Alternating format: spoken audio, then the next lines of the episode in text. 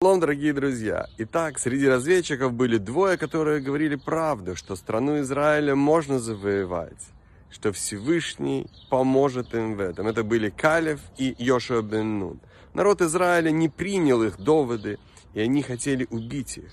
За это Всевышний наказал еврейский народ и сказал, что это поколение останется в пустыне и не сможет зайти в землю обетованную это поколение, которое видел столько чудес, которые Всевышний делал для них. Также и для нас.